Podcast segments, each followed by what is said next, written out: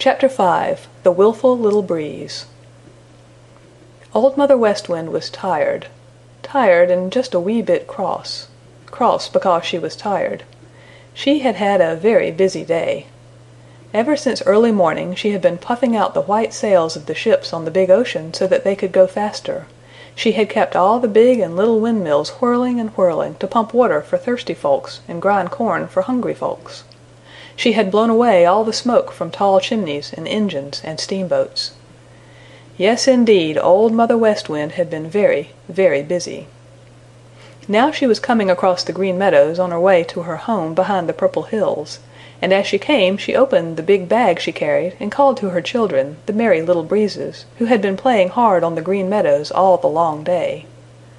One by one they crept into the big bag, for they were tired too and ready to go to their home behind the Purple Hills.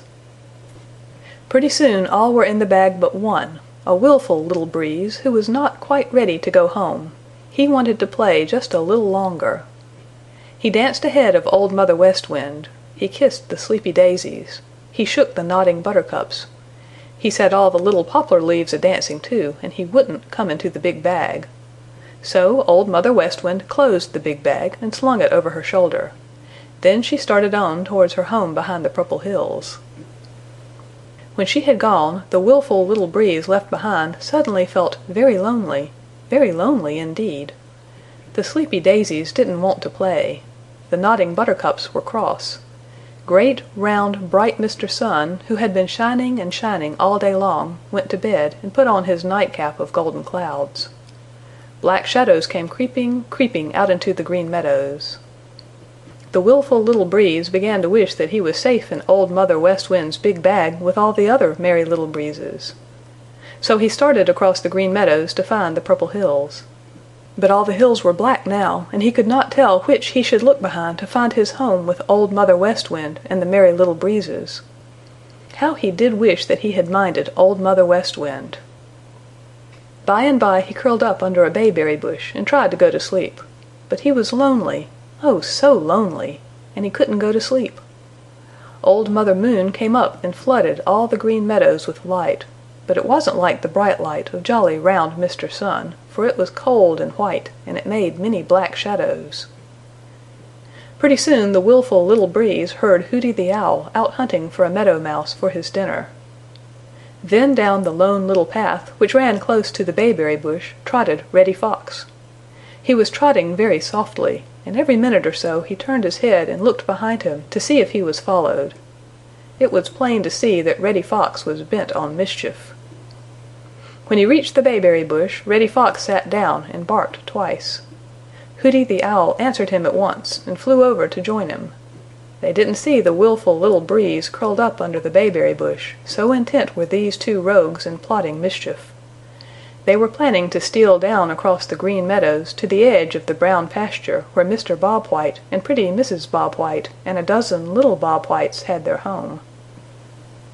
"When they run along the ground I'll catch 'em, and when they fly up in the air you'll catch 'em, and we'll gobble 'em all up," said Reddy Fox to Hooty the Owl. Then he licked his chops and Hooty the Owl snapped his bill, just as if they were tasting tender little Bob Whites that very minute. It made the willful little Breeze shiver to see them. Pretty soon they started on towards the Brown pasture. When they were out of sight the willful little Breeze jumped up and shook himself. Then away he sped across the Green Meadows to the Brown pasture. And because he could go faster and because he went a shorter way he got there first. He had to hunt and hunt to find Mrs. and Mr. Bob White and all the little Bob Whites, but finally he did find them, all with their heads tucked under their wings, fast asleep. The willful little breeze shook Mr. Bob White very gently. In an instant he was wide awake. "Shh!" said the willful little breeze.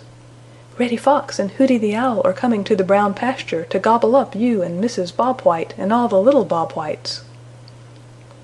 "Thank you, little breeze," said Mr. Bob White. "I think I'll move my family." Then he woke Mrs. Bob White and all the little Bob Whites. With Mr. Bob White in the lead away they all flew to the far side of the Brown pasture, where they were soon safely hidden under a juniper tree. The willful little Breeze saw them safely there. and when they were nicely hidden hurried back to the place where the Bob Whites had been sleeping. Reddy Fox was stealing up through the grass very, very softly. Hooty the Owl was flying as silently as a shadow. When Reddy Fox thought he was near enough he drew himself together, made a quick spring and landed right in Mr. Bob White's empty bed.